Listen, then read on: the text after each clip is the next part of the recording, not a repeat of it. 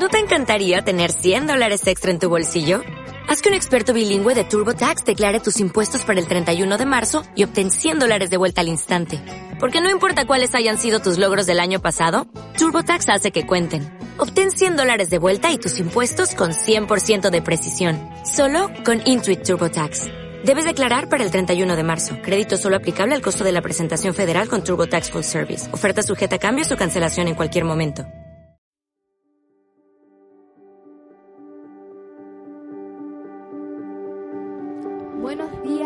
Damos inicio a un nuevo capítulo en Frecuencia Saludable por Radio Holística.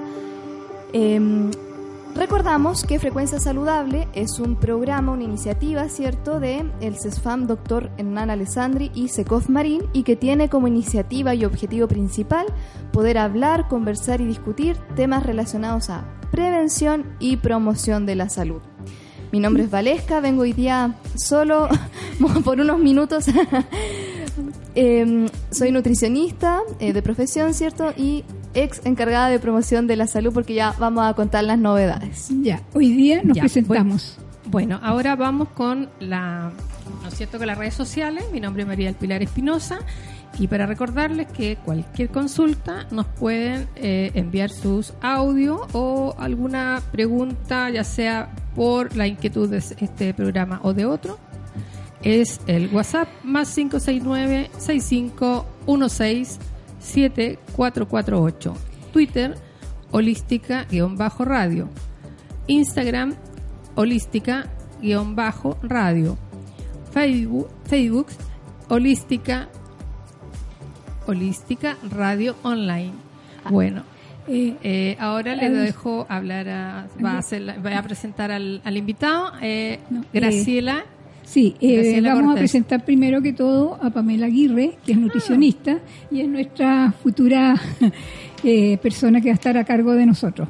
Y el, nuestro invitado de hoy día es Esteban Parra, químico farmacéutico, y nos viene a hablar sobre el tema de fármacos bioequivalentes. Hola Esteban, ¿cómo estás? ¿Cómo amaneciste?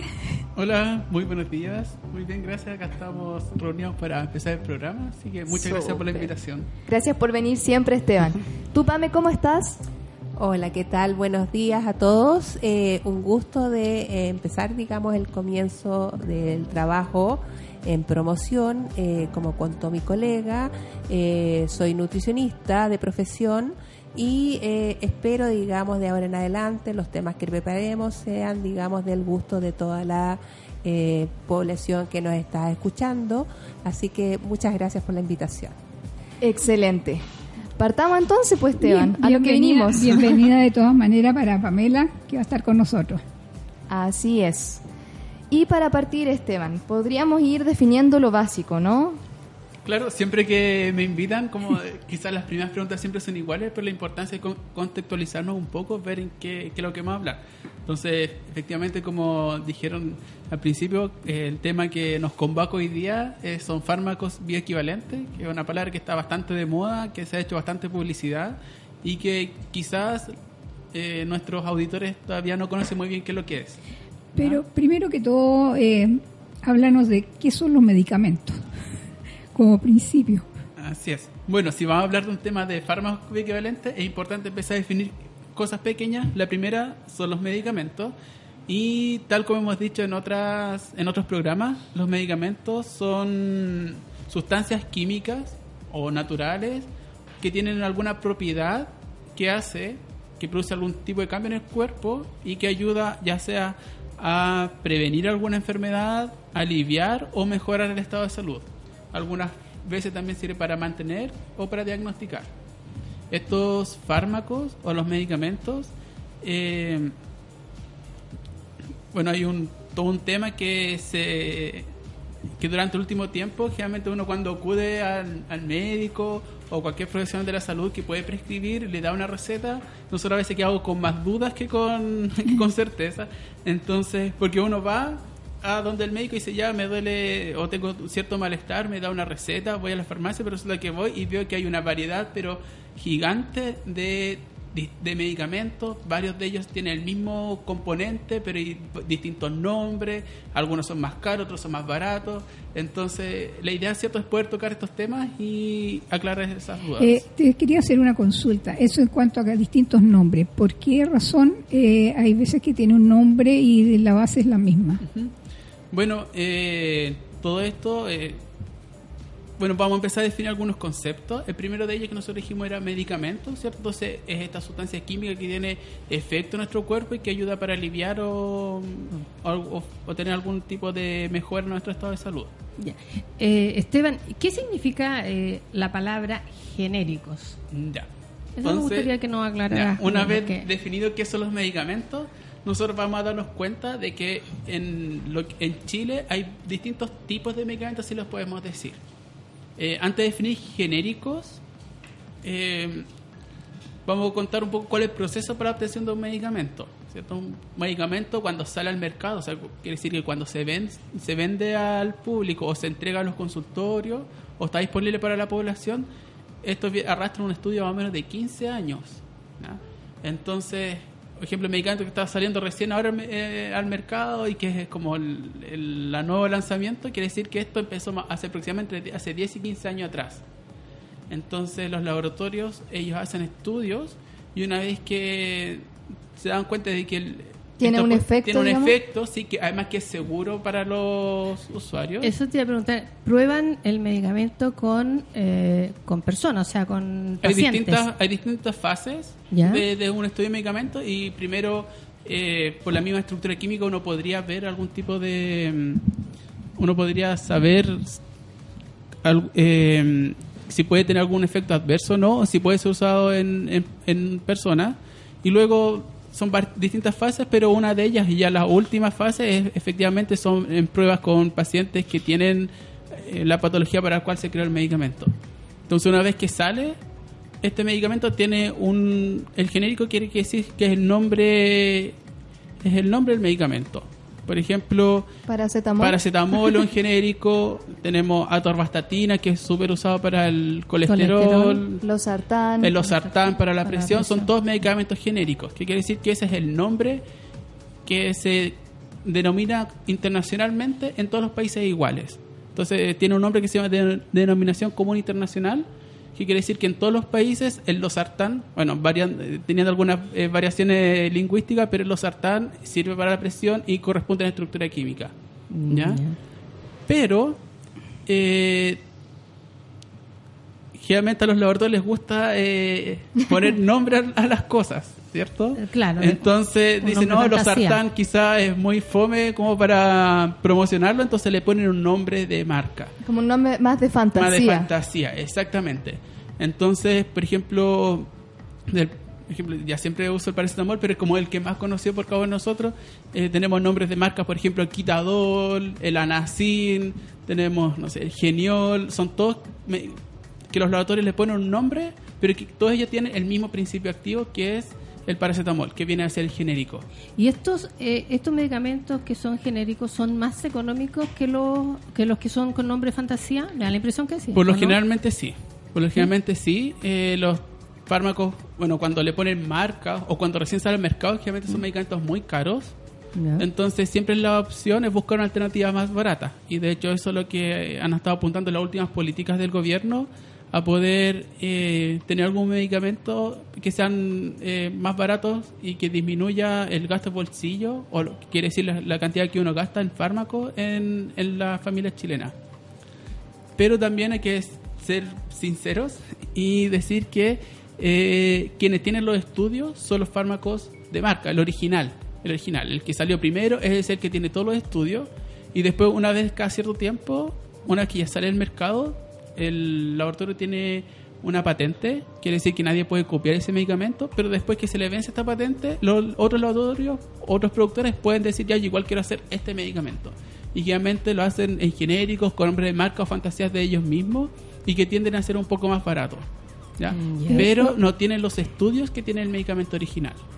A eso, a eso te iba a consultar. En realidad, cada laboratorio eh, hace una investigación eh, individual de, de un producto o de una enfermedad y investiga qué, qué producto o qué base farmacéutica puede aplicar. Exactamente, o sea, y este estudio es costoso y también es súper largo. Estamos hablando de menos 15 años. Entonces, eh, después que se les vence esta patente y que los demás laboratorios o la competencia puede producir el mismo medicamento, ellos los pueden hacer y están obligados solamente a entregar como la fórmula química o la estructura. Por lo tanto, los demás verán cómo la copian y lo hacen, pero no tienen los estudios de los 15 años que ha tenido, por ejemplo, el fármaco original. Entonces, por eso hay veces que los médicos prefieren eh, recetar un medicamento original que tiende a ser más caro que uno genérico. Sí, porque tiene más estudios. Esteban, hola. Eh, mira, eh, en realidad esa es una pregunta que se hace siempre el público cuando va a la farmacia. Él dice, bueno, este medicamento, eh, ¿por qué tan de, de, tan alto costo versus, digamos, un medicamento de algún laboratorio que generalmente los hace mucho más barato? y hay una situación, digamos, quizás de comparación. Muchas veces la gente dice, no, es que este medicamento que es más barato, lo más probable es que no sea del efecto buscado o deseado en un 100% para aliviar algún problema de salud que lo es el original. Entonces muchas veces no, no me resultó porque no era el original. ¿Qué hay de eso? Eh, bueno, ¿Qué tan cierto es? como les comentaba, efectivamente el, el fármaco original tiene una cantidad de estudio que el genérico no lo tiene. ¿ya? Es por eso que estamos hablando como de, de los años 90, empezó este tema de la bioequivalencia. ¿ya?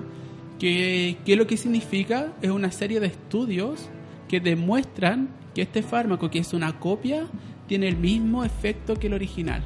¿ya? Y estos estudios se hacen en personas, o sea, quiere, quiere decir que se hace un estudio clínico y todo, con, que se le administra el medicamento original y se le administra el medicamento copia y se le hacen algunas ciertas mediciones como por ejemplo la concentración en la sangre, efecto terapéutico y eso es un estudio que es muy que no es no es menor entonces una vez que se comprueba que tiene estos mismos efectos y que no hay mucha diferencia entre el medicamento original y la copia que se está haciendo, se dice que es bioequivalente. ¿Y esto qué quiere decir? Que tiene el mismo efecto que la marca original. Perfecto. ¿Y qué es el más barato? Y tiene el mismo principio básico del, medicamento claro, tiene el mismo principio activo. Y ahora, cierto, nosotros ya habíamos hablado delante como tenemos el medicamento original, el genérico, el de marca que puede ser también una copia, y ahora se nos suma otra definición más, que es el medicamento genérico bioequivalente, o también puede ser de marca bioequivalente. ¿ya? Y que estos son medicamentos que ya tienen el estudio de que efectivamente tienen el, tienen el mismo efecto que el medicamento original. Y están comprobados. Están comprobados. Entonces, perdón, entonces eh, lo que tú nos estás diciendo que la población puede estar segura de, que el uso de este medicamento bioequivalente va a tener los mismos efectos deseados, digamos, para la recuperación de una de una enfermedad que lo puede ser, digamos, el medicamento que ya había sido estudiado, como dices tú, con años, digamos, de... Original. De, que, lo que es el original en el fondo, ¿sí? Exactamente, o sea, estos estudios tienden a, o sea, nos ayudan a tener mejor seguridad en el tratamiento que se les va a entregar y ahora lo que sí debo, debo reconocer que eh, igual el principio activo no es todo el medicamento, o sea, acá solamente se mide el principio activo. ¿Ya? Pero también Puede Hay uno, Cuando uno ve los medicamentos, Esteban, los ingredientes aparecen como excipientes esas son como las otras cosas que le echan a medicamentos para poder eh, para poder eh, formularlo. ya, perfecto. Por ejemplo, muchas van a ver como lactosa, eh, algunas como tipos de talco, porque lo que es yo tengo el principio activo, por ejemplo, yo lo quiero pasar por la por la compresa para que quede el, comprimido, entonces necesito ponerle más cosas. Entiendo. Pero el estudio es de acuerdo al, al, principio activo, no con los excipientes. Entonces puede darse la la, la situación de que el principio bioequivalente con el de marca tengan distintos excipientes y pudiese ser, por ejemplo, hay gente que es muy poco tolerante a la lactosa y que, y por ejemplo, puede ser que el original no lo tenga y que la copia sí y sea bioequivalente y todo, pero con la lactosa puede ser que le haga mal o lo asocien tan mal. Entonces también eh, no es no es todo, pero para la mayoría de la población y todo, eh, debería entenderse que un medicamento bioequivalente tiene el mismo efecto que el, que el medicamento original. Esteban, y ahora que estamos con, como con mayor conciencia social, digamos, a, raíz de todo lo que ha ocurrido, el monto que uno gasta, el gasto mensual promedio, yo sé que tú tienes ese dato, en medicamentos, ¿cuánto más o menos es el gasto eh, que digamos es de un hogar promedio? Ya. Bueno, en Chile siempre se han medido estas cosas y una de ellas es como el gasto de bolsillo de salud, que quiere decir cuánto es lo que yo gasto aproximadamente mensualmente en todas las prestaciones de salud, ya sea medicamentos, en visitas de médico, nutricionista, enfermera, todas esas cosas. Se mide y según la, no soy muy bueno para los números, pero según el, según el Instituto Nacional de Estadística en el año 2018 decía que aproximadamente el 35,8% de los gastos que una familia hace es en salud. ¿ya? Lo que no es un monto menor. 35% está hablando como el tercio del sueldo que lo gasta efectivamente en salud a nivel nacional. Eso quiere decir que hay gente que gasta más que eso y hay gente que gasta menos que eso, pero el promedio es eso. ¿ya? Y de esto, eh, más o menos, el, el gasto en medicamentos promedio de un hogar son 25.834 pesos. Que igual es no menor. Pensemos en un adulto mayor, tiene un, un gasto mucho más elevado que tal vez un adulto joven. Claro. Y esto más o menos generalmente es un hogar de cuatro personas, entonces se dice que aproximadamente es como una persona gasta 10 mil pesos más o menos en medicamentos mensualmente aproximadamente, ¿ya? Pero efectivamente eh, hay muchas familias que destinan mucho más, mucho más recursos que esto. Efectivamente, también como tú mencionas, gente eh, adulto mayor que tiende a, a enfermarse un poco más o la salud ya empieza a deteriorarse, el gasto tiende a aumentar. Y en este sentido, el bioequivalente viene a, en el fondo, mejorar el bolsillo también, ¿o no? Sí, o sea, la idea es que tengamos información para tener, saber a qué opción es la, la mejor a considerar. Porque cuando uno va a comprar a la farmacia, le ofrecen Es- claramente o muchas veces El más caro. Más caro. Y si uno consulta y pregunta, oye, pero este tendrá algún bioequivalente, ah, sí, deme un segundito, y salen como a buscarlo así a una bodega, oh, uno, bien escondido, sacan el bioequivalente. Bueno, las últimas políticas públicas eh, tienden a, disminuir el gasto de bolsillo, ¿cierto? Bueno, hay cosas que deberían ser... eh, bueno, hay que informarse también uno, porque también hay varios gastos que a lo mejor nosotros nos pudiésemos ahorrar. Por ejemplo, si yo soy FONASA y estoy tengo una patología que es GES o estoy inscrito en un consultorio, por ejemplo, yo no debería por qué gastar mi dinero para estar comprando el enalapril, los sartán, la metformina, siendo que yo por ser FONASA, a mí me lo deberían entrar de forma gratis por ejemplo, en atención primaria, que son los consultorios del país. Y si fuera ISAPRE, igual el GES cubre una parte de esos gastos. Efectivamente, si uno es, es ISAPRE, que también uno lo que tiene que hacer es, es un trámite que se llama hacer la notificación GES, tiene que preguntar en su ISAPRE cómo hacerlo y si bien compran en farmacias de cadena, pero el- el- la cobertura del medicamento es, es bastante significante. Entonces a lo mejor son cosas que nosotros no conocemos que nos ayudan a disminuir el gasto de bolsillo. Tengo que ir urgente a hacer ese trámite. Tengo hipotiroidismo hace muchos años y nunca he hecho la notificación GES. Y siempre me gasto mensualmente más o menos ese monto en la Eutirox. Sí. Sí, de todas Claro, y si es por la notificación GIES, eh, puede salir, no sé, hasta mil pesos, 500 pesos, por ejemplo, el mismo Eutirox. Podría ser una vez que se No, y hace la que no notificación GIES. Bueno, claro, si es FONASA, se lo dan si gratis en el consultorio. Oye, Esteban, sácame sí. de la duda. ¿El medicamento que entregan en el, en el CESFAM es bioequivalente, es de marca, es genérico, es una mezcla? Tenemos de todo. Ya, para ser sincero con usted, esta es una política que recién se están incorporando al país. Como yo les decía, eh, aproximadamente desde el no- los años 90 que a nivel mundial se habla de medicamentos bioequivalentes, pero en Chile esta política empezó el año 2014 recién. Entonces estamos muy atrasados a nivel nacional en cuanto a lo que son estas políticas de bioequivalencia. ¿ya?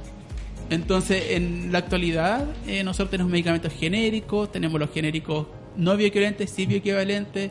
Hay otros países, por ejemplo, Brasil, que está mucho más avanzado en este tema. Todos los genéricos que ellos venden tienen que ser bioequivalentes. Entonces, nosotros estamos un poco más atrasados, pero eh, espero que esto vaya en camino hacia, hacia copiar las buenas prácticas de, de otros países vecinos.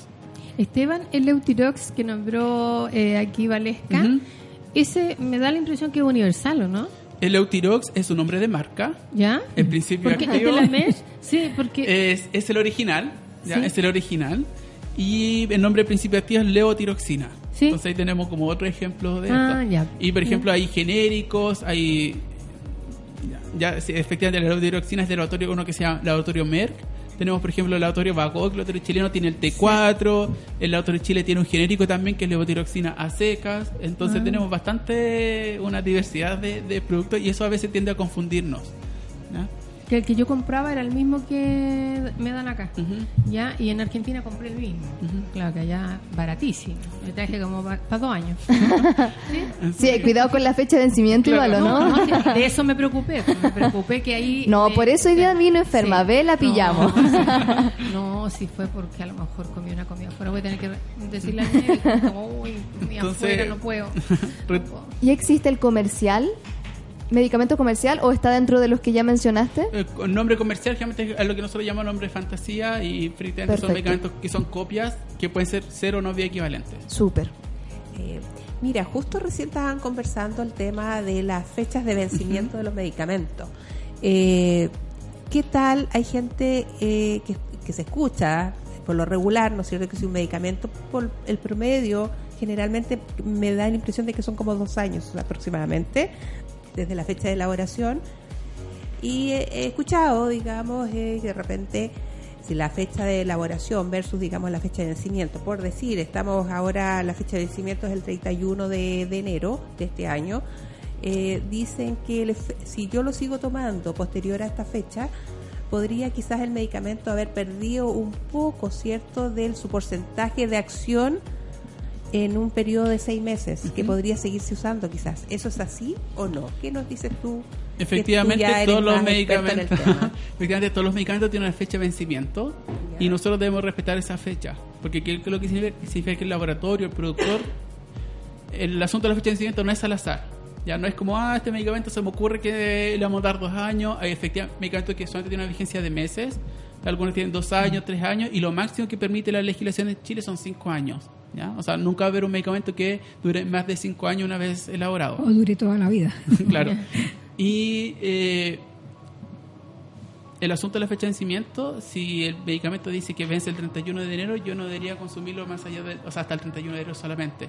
¿Por qué? Porque el laboratorio a mí solamente me asegura que hasta esa fecha tiene un efecto. Si me pasa algo después, ya no- es responsabilidad mía por tomar un medicamento que no estaba dentro de la fecha de, de vigencia. Uy, yo creo que ese es un temazo, porque ¿qué pasa? Que uno ya le entregan el medicamento o compra el medicamento y en la fecha de vencimiento o sale en la cajita y o sale en este... En el blister. Eso, Sí, que es esta cosa metálica, Sí, ¿cierto? Tiene que salir en todos los envases. ¿Qué pasa si uno lo ocupa en un pastillero y después... a mí me ha pasado. O, por ejemplo, si uno anda con un pastillero con paracetamol y lo sacó del blister y del, de la caja, entonces hay que estar como súper pendiente igual, po. Sí, ese es otro tema bastante importante y que genera algún poco de controversia quizá entre, entre el gremio de farmacéuticos, el asunto de uso pastillero o de sacar medicamentos de blister. Porque supuestamente está asegurado si está dentro del Dentro blister. del blister, exactamente.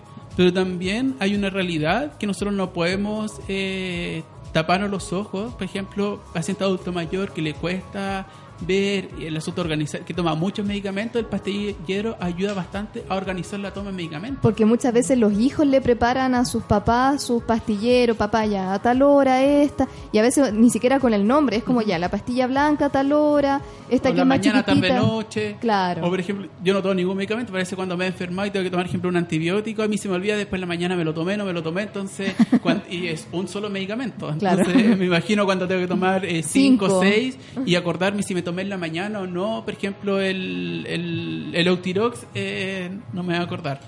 Entonces, el tema de pastillero, si bien eh, al sacar el medicamento de blister, uno como no pierde la seguridad del, del, del productor, pero también ayuda- facilita bastante la toma. Entonces, entre que se tome, tome un medicamento personalmente, yo preferiría que usen el pastillero.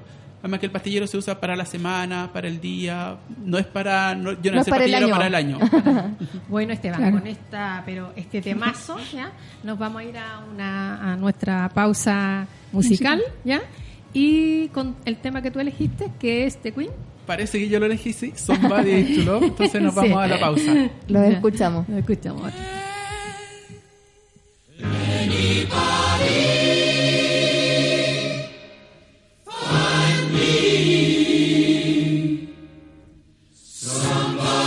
soon.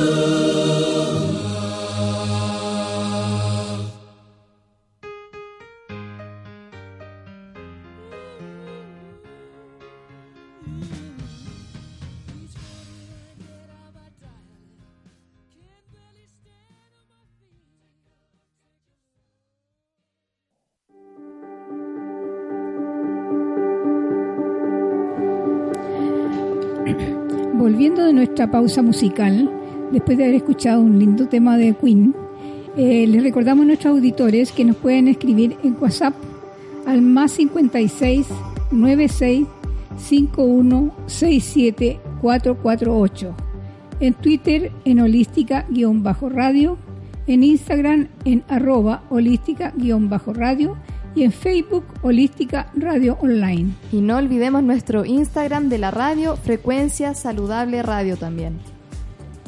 Y volviendo con eh, este temazo, Esteban, de los medicamentos bioequivalentes, eh, en relación al gasto, ¿es lo mismo el original? O sea, ya nos dijiste que el original era más caro que el bioequivalente, ¿cierto? Sí. Pero ¿qué pasa con el genérico? ¿Dónde queda en esta gama de precios? Ya, eso es una información que es importante dar a conocer. Ya, entonces nosotros ya quedamos de acuerdo que el nombre de marca, el original, sí es un medicamento más caro y que los genéricos son más baratos porque son la copia. ¿ya? Ahora, ¿dónde quedan estos bioequivalentes? El genérico ¿cierto? no tiene ningún estudio de que tiene el mismo efecto que el original. Por lo tanto, si nosotros... Eh, la bioequivalencia es un tema que quiere asegurar un punto de vista de calidad, de seguridad y eficacia. Estas tres cosas. Entonces, sí vamos a encontrarnos de que el medicamento bioequivalente es más caro que el original. Pero yo al comprarlo o al retirarlo o al tomar un medicamento equivalente, tengo la seguridad que va a tener el mismo efecto que el medicamento original. Entonces, eh, eh, cuando se dice disminuir el gasto de bolsillo, es porque muchas veces, eh, tanto nosotros como pacientes, como usuarios o también los profesionales prefieren un medicamento de marca original y ahí se va mucho dinero. Entonces, el- el- la idea de la bioequivalencia es poder acceder al medicamento con el mismo efecto a un precio más barato, pero sí es más caro que el original, o sea, que el genérico. genérico. Ujú. Pero es que con el genérico igual nos arriesgamos porque ya nos comentaste que no tiene Estudios. estudios. Eh, Ahora estudios igual la- diríamos, claro. porque en realidad la base la tiene. Sí, la base la tiene y puede ser que a nosotros nos haga muy bien y a lo mejor no sea necesario tomar un bioequivalente. Pero la idea, cierto, por el tema, ya dije, de eficacia, seguridad y calidad, es siempre preferir un medicamento bioequivalente. Yo creo que las políticas públicas de, de- en salud en este tema van a avanzar a que todos los medicamentos genéricos sean bioequivalentes. Entonces yo creo que eh, un tema que, como les comentamos recién, llevamos como 5 años, 5 o 6 años en Chile, cuando hay otros países vecinos que nos llevan más de 15 años de ventaja en este tema. Entonces, cuando nosotros ya estamos recién empezando a hablar de esto, en otros países ya este es un tema que ya no, no se toca. Vienen de vuelta. Vienen de vuelta, sí. Así es. Eh, Esteban, eh, en relación, digamos, a los medicamentos que dices tú de bioequivalencia, la mayoría son los que tenemos acá en Chile, ¿no es cierto? No en, en relación, digamos, a importar o traer medicamentos desde afuera, ¿eso en qué influye? ¿Tiene un costo mayor? ¿Eso se está haciendo? ¿No se realiza en este momento? Eh, la importación de medicamentos, Que sean de los, los- en el tema de los bioequivalencia, digamos. eh, en el tema de bioequivalentes no se hacen importaciones de medicamentos, pero sí, esto es otro tema que también información que no, es importante dar a conocer, es medicamentos que son muy caros, muy, muy, muy caros, y que sale más barato comprarlo, comprarlos en el extranjero. ¿ya? Eh, hay farmacias eh, que hacen, porque uno puede exportar medicamentos, la ley lo permite. ¿ya? Es un tema bastante, un poco burocrático y que para hacerlo uno como persona es bastante difícil, a veces tedioso, pero eh, hay eh, farmacias, de hecho acá en Santiago hay varias, dos bastante conocidas, que hacen exportaciones de medicamentos. Eh, y lo que hacen, ellos hacen todo el papeleo, el trámite y lo traen efectivamente mucho más barato. Necesario, no necesariamente siendo violento, no, puede ser el mismo eh, de marca, pero se demora un tiempo, se demora menos como un mes, un mes y medio en todo el trámite. Pero generalmente los pacientes lo usan cuando son medicamentos muy, muy, muy caros. Yo creo que eso se da con cuando tú en realidad necesitas un medicamento que lo más probable que sea de, un- de una persona que eh, vaya a necesitar un me- medicamento, digamos, para a largo plazo, ¿no es cierto? Exactamente. Quizás le salga mucho más barato que eh, poderlo, digamos, acá en farmacia adquirir. Claro, y más o menos cuáles son casos puntuales en que prefieren la, la, la importación de medicamentos son generalmente pacientes eh, lamentablemente con cáncer, que la terapia es bastante cara y ellos prefieren exportar sus medicamentos, o también algunas enfermedades bastante raras, poco frecuentes, que no tienen el medicamento para curarlo, no está dentro de los registros en Chile. Entonces, para esos casos sí se puede importar y se pueden hacer los trámites. Entonces, eh, también es otro tema para, para abaratar costos. O sea, tú me hablas de medicamentos, por ejemplo, en el caso de patologías de cáncer, esos medicamentos que quizás no estén cubiertos por el GES. Claro, el, el tema del GES, eh, bueno, si bien hay algunas patologías que están cubiertas por el GES, pero el GES igual tiene una canasta de medicamentos. Entonces, si uno quiere un medicamento fuera de esa canasta, lamentablemente el GES no lo cubre. Entonces, hay veces que pacientes sobre todo en pacientes oncológicos, que el tema es bastante. Eh, hay veces medicamentos como el, el último que tiene mejor efecto. De no está última en, generación, no podría está en la canasta, entonces a veces prefieren con un esfuerzo bastante grande porque igual salen caros, pero mucho más barato de comprarlo en Chile, eh, optan por la importación de medicamentos. Pero hay, hay laboratorios que son internacionales y ellos eh, pueden importar también o, o fabricarlo en Chile. Eh, fabricar en Chile, bueno, siendo sincero, son muy pocos laboratorios que fabrican en Chile. La mayoría solamente importan, pero importan una vez eh, para comercializar ellos mismos y, que han sometido más o menos al, mercado chileno. Pero aquellos, cuando yo hablo de estas importaciones, como estos casos bien especiales, son farmacias generalmente independientes. Las farmacias cadenas no hacen exportaciones, pues la ley les permite hacerlas. Porque generalmente son farmacias independientes que dentro de sus servicios quieren ofrecer algo distinto y ofrecen la importación de medicamentos. Entonces, es otro tema también que podría usarse. No nos sirve para el Eutirox, para el, el, los la metformina, porque en realidad son medicamentos que son relativamente baratos. Claro. Pero para ya, generalmente cuando estamos hablando de enfermedad catastrófica, cuando no hay mayor cobertura, eh, también no es, no es una mala opción importar medicamentos, sabiendo que van a ser eh, a, Exacto. plazo- a largo plazo. Y que generalmente son medicamentos de muy alto No, costo. o sea, sí, ni, muy, siquiera, muy alto ni costo. siquiera estamos hablando de alto, de muy alto No, costo. estamos hablando, no sé, desde 300 mil pesos hasta millones de pesos que puede costar el original acá y poder importarlo puede salir, es igual, igual va a salir caro, pero quizá un poco más alcanzable para... Y es más efectivo, o sea, es efectivo en Sí, caso. sí, igual es efectivo. Esteban, ¿qué medicamentos pueden optar a la bioequivalencia? Porque por lo que estoy viendo no pueden ser todos los medicamentos.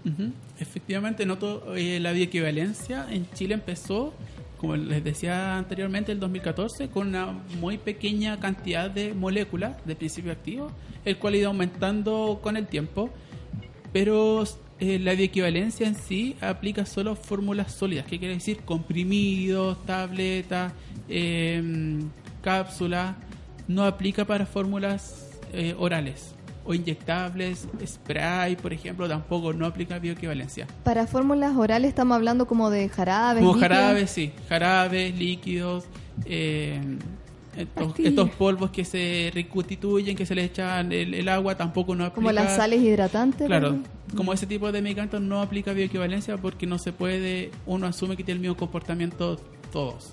¿no? Solamente aplica para fármacos eh, en forma sólida y por el momento Chile empezó solamente con eh, bioequivalencia eh, de medicamentos monodrogas. ¿Qué quiere decir eso? Que solamente el paracetamol no tiene mezcla. Por ejemplo, un antigripal que tiene paracetamol, tiene pseudoefedrina, tiene a veces clorfenamina, el de noche. Como ya tiene más de un principio activo, eh, no, no pueden optar a bioequivalencia. Como por ejemplo el que viene que conversábamos como los sartán más hidroclorotiazida, que en el fondo vienen dos fármacos para tratar la hipertensión. Esos, por ejemplo, no tendrían bioequivalencia. No tendría bioequivalencia, pero ahora, hace poco, el- en este caso específico, los sartán con hidroclorotiazida, eh, están empezando a hacer estudios de, de bioequivalencia. Buenísimo. ¿ya? O sea, Chile ya ha ido de a poco, lentamente, ha ido eh, progresando en el, en el tema. Genial, porque igual se ocupan harto esos tratamientos y que estén disponibles en el mercado a un buen precio eh, es importante.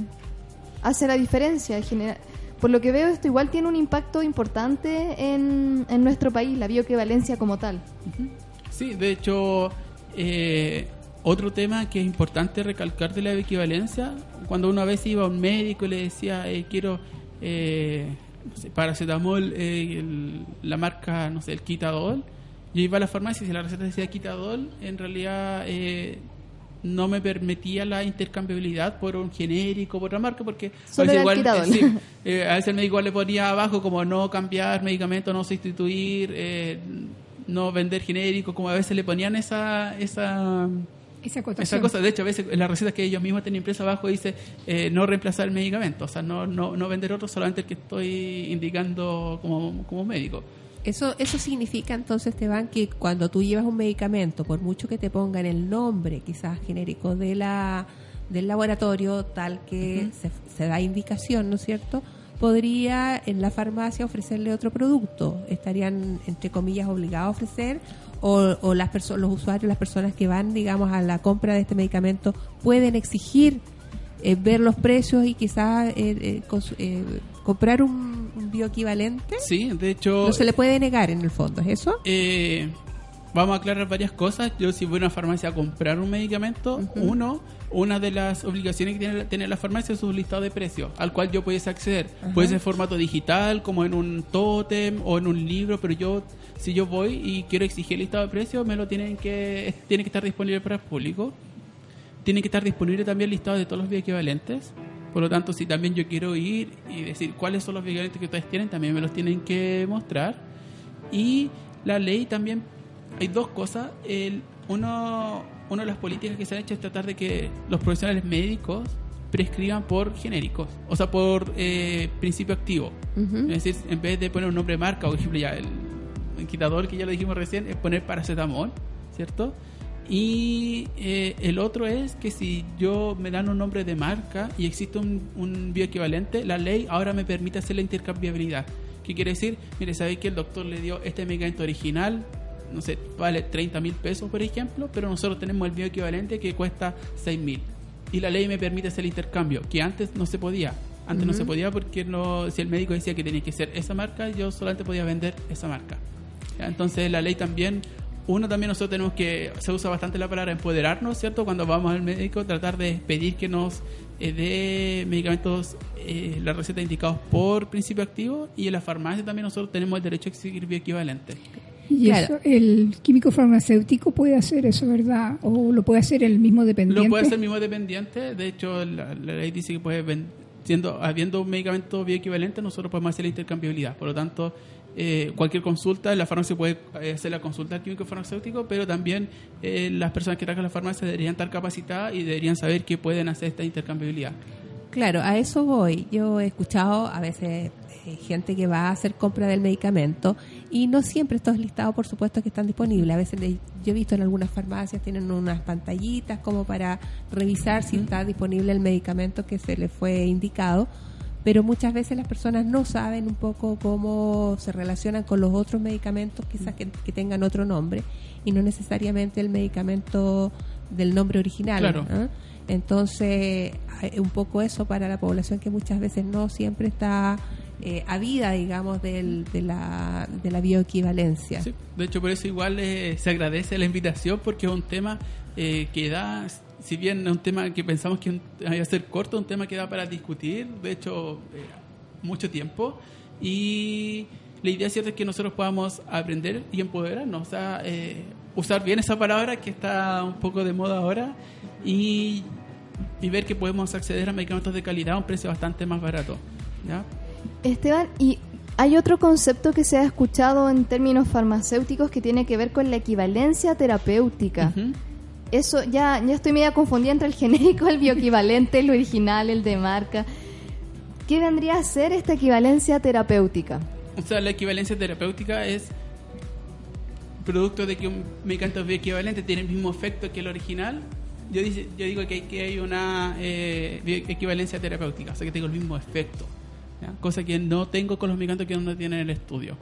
O, que sea, no tienen estudio de equivalencia. O sea, el mismo resultado Tienen el mismo esperable. resultado esperable, sí. Y en el tiempo, digamos, que fue indicado. Por ejemplo, su medicamento, por poner un ejemplo, un antibiótico tiene 7 a 10 días, tendría que tener en esos 7 días el mismo el mismo resultado esperable. Claro, digamos. exactamente. Y esto obedece a estudios que se hacen, quizá, vamos a usar algunos términos medio difíciles, pero estamos hablando de que son estudios farmacocinéticos. Es- Esto quiere decir que se mide concentraciones en la sangre, se mide cómo se disuelve el medicamento, si se, se disuelve igual que el original, porque también hay varios tipos de, o sea, hay varias cosas que pueden afectar el tema de, la, de que el principio activo llegue a donde tiene que llegar, porque aunque no lo crean, uno toma el medicamento, por ejemplo, el comprimido, el comprimido, ¿cierto? Eh, se disuelve en el estómago, generalmente después esto se absorbe en el intestino, en la primera porción del intestino se, se produce la absorción del medicamento, y después esto llega a la sangre, y en la sangre que llega a todos los órganos, yo tengo un efecto terapéutico. Entonces no es un no es un proceso fácil. Entonces, por ejemplo, si yo tengo un medicamento, puede tener el mismo principio activo, le puedo comprar al mismo gente, los mismos excipientes, pero, por ejemplo, un comprimido es tan duro que no se me disuelve en el estómago, va a pasar y no va a tener ningún efecto. Entonces, eh, se miden bastantes parámetros, tanto como en la sangre, como en la misma forma del comprimido, que me permiten decir que efectivamente hay bioequivalencia que debería tener el mismo efecto. Entonces, finalmente, cuando uno hace el tratamiento, ¿no es cierto?, con estas bioequivalencias, eh, si yo no he tenido la respuesta quizás de mejoría para lo que lo esperado, digamos, dentro del tratamiento, la idea es que volvamos a consultar y que no nos quedemos con que no me resultó, que a lo mejor tengo otra cosa, o quizás, digamos, em, empezar a pensar que a lo mejor yo puedo tratarme con otro tipo de, de eh, quizás medicamento que pueda tener en la casa que no me resultó o que la amiga me dijo, porque eso es típico, ¿no es cierto? Que a veces si esto no te trata, a lo mejor trátate con esto otro y entre las amistades muchas veces nos damos indicaciones que no corresponden. Yo creo que si algo no te resultó es porque a lo mejor el tratamiento va más allá o tengo alguna otra complicación, digamos, del mismo, del, misma, de la misma enfermedad, digamos. Efectivamente, o sea, cualquier duda uno debería consultar, o sea, no debe, tiene que consultar con médico y lo otro que también un tema que hablamos en otras en otros programas es que cada persona es distinta a otra. Entonces, si a la vecina le, le hizo súper bien este medicamento para la presión, eh, yo puedo responder distinto, muy distintamente, con el mismo medicamento, siendo que tenemos en sí la misma patología. Además que igual uno tiene una historia personal, de, o aparentemente la misma patología. Claro, o a veces es la misma, pero igual uno tiene una historia personal de de, enfermedades, de cosas que le han pasado. También tiene una historia que arrastra genéticamente, aunque no le crean igual lo que uno hereda en salud también es bastante importante en cuanto a decir al, a, las complicaciones o, a las patologías que yo pudiese presentar o no. Entonces es un tema que debe ser visto por un profesional. O sea, cada persona reacciona de distinta manera a distintos fármacos. Totalmente. Puede, puede ocurrir eso. Esteban, y ya que nos has comentado acerca de esta ley, de bioequivalencia, me gustaría saber si esto ha sido evaluado, porque ya eh, se ha puesto en, implementación, ya está en ejecución. ¿Se ha evaluado qué impacto ha tenido en nuestro país la bioequivalencia? Sí, Por ejemplo, en términos de costos, si es que han disminuido los, eh, digamos, lo, la compra de medicamentos originales. Em, como es un tema nuevo, entonces, aunque uno diga que han pasado seis años de que empezó el tema de la equivalencia, para temas de salud ese es un periodo súper corto. Obviamente las políticas de salud cuando se implementan tienen un resultado eh, mucho más largo plazo. Pero sí se han visto algunos avances, quizás eh, han sido un poco lentos, pero eh, como decía yo, Chile ha estado muy atrasado en estas temáticas. Pero según el torpeo que tengo yo acá... Cuéntanos, ¿qué dice? por ejemplo, ah, se están exigiendo hasta el momento 192 moléculas o principios activos que deben ser bioequivalentes y de ellas 52 eh, todavía faltan por demostrar bioequivalencia. Por lo tanto, nosotros en el mercado debería tener aproximadamente como 150 moléculas bioequivalentes. Quiere decir, no solamente productos, sino por ejemplo los sartán y varios medicamentos, los otros que hacen los sartán, todos deberían tener los bioequivalentes. Entonces, eh, es un, un avance no menor. Eh, se ha avanzado en estudio. Sí, se han avanzado en estudio y también, eh, por ejemplo, dice que las moléculas más cuestionadas por el CERNAC, ¿cierto? Con mayor diferencia de precio, eh, la venta de genéricos concentra el 94,1% de la demanda. ¿Eso qué quiere decir? Que eh, generalmente cuando uno hace un reclamo al CERNAC, esto es todo eh, por un medicamento en especial, que quiere decir que desde el 2014 en adelante el 94% de las, las, moléculas que presentan algún tipo de reclamación por precio elevado actualmente ya cuentan con bioequivalencia. Entonces, también, apunta, ha apuntado también a medicamentos de alta demanda, de alto consumo. Entonces, ellos eh, también ha... Y eso en el fondo también ha favorecido mejor, digamos, a la población en cuanto a costos, digamos. Sí, dice que la demanda genérico subió de un 58.7% en 2013-2014 cuando se implementó recién eh, la política a un 70,9 en el año 2017.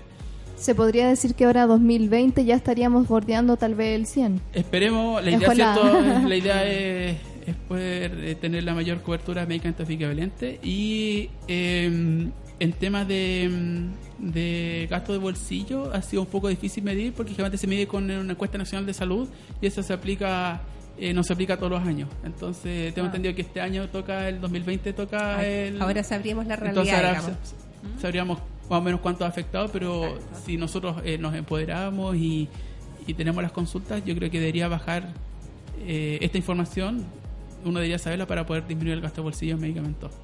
Y que disminuya también el gasto de bolsillo en salud. Que es lo importante. Que no- y que, como vimos en un principio, no es un porcentaje menor.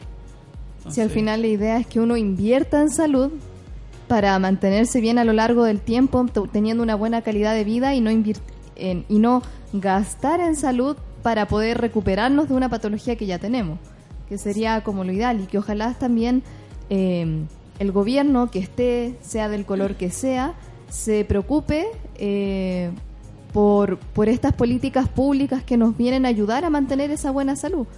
Porque yo creo que ya existe toda esta ley que está, está buenísima, que ojalá sigamos avanzando y no nos quedemos atrás como otros países, pero también nos tenemos que preocupar de que ojalá tengamos todos las mismas cantidades de espacios verdes y áreas verdes, que ojalá todas las comunas tenga- tengan ciclovía, lo digo porque ando en bicicleta, y no todas tienen, entonces obviamente que eso es un facilitador para que la gente salga. En la consulta una muchas veces consulta, oye, ¿por qué no hace ejercicio? No, porque no no tengo la posibilidad, salgo tarde. Bueno, pero ¿y trasladarte en bicicleta? No, es que no tengo ciclovía cerca de mi casa. Entonces, tal vez por ahí el gobierno, del color que sea, pueda preocuparse también de eso, ¿cierto? Sí, además que como hemos hablado, el tema de medicamentos es un ayuda cierto a las patologías, pero eh, el asunto de estilo de vida saludable, el tema de salud mental también, el, eh, cómo es el país en que nosotros vivimos Sobre también, todo ahora. eh, sobre todo ahora, cierto que se ha reflejado una, una realidad que yo creo que nosotros conocíamos, pero que eh, a lo mejor se ha hecho vista gorda y la idea, cierto, es eh, ver que no todo es, si bien los medicamentos es una- un, es una- un apoyo bastante grande, pero no todo No es la medicalización de la Claro. patología. Y por otro lado, también la recomendación de comer sano, porque ayuda mucho en que una persona se enferme menos. Así es. Así es. Damos por finalizado este excelente capítulo. Damos desde ya la bienvenida a Pame, que se queda con, con nosotros y con ustedes eh, para el resto de los programas. Si Martín sol- sale todo bien. Y eh, agradecer a Esteban por haber venido nu- nuevamente de muy buena fe y buena disposición, Esteban. No, muchas gracias a ustedes por la invitación. Quedé media María, si estoy todavía te- entendiendo cuál es el, que- el bioequivalente, el genérico, el de marca, pero se quedó todo súper claro. Bueno, un tips también para, para eh, rematar el tema, para quien debía haberlo mencionado, para reconocer los bioequivalentes, todos los bioequivalentes, en su envase en la caja, tiene una franja amarilla en, abajo y que dice bioequivalente, tiene una B roja. Entonces también eh, tiene una, una visualización diferente a los demás. De- de- independiente de cómo sea la caja del color, si el bioequivalente, tiene que tener ahí su franja amarilla, Amarilla con y letras un rojas. Para que no nos pasen genérico por es. Para que nos quede todo claro. Entonces, es. todos los escuchas, por favor, franja amarilla y una B. Eso es es. importante. Y los genéricos también tienen una, una No. No, los genéricos solamente... ahí dice EFG. Claro, pero... genérico.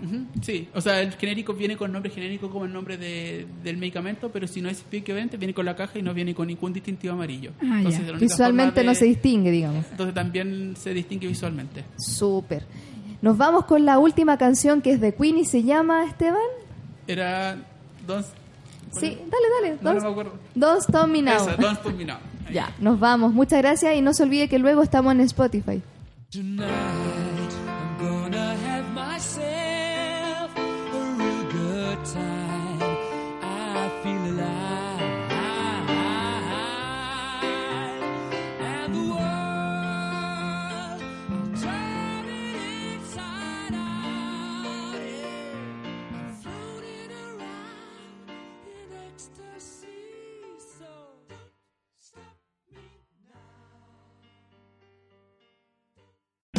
O'Reilly Auto Parts puede ayudarte a encontrar un taller mecánico cerca de ti. Para más información, llama a tu tienda O'Reilly Auto Parts o visita oreillyauto.com.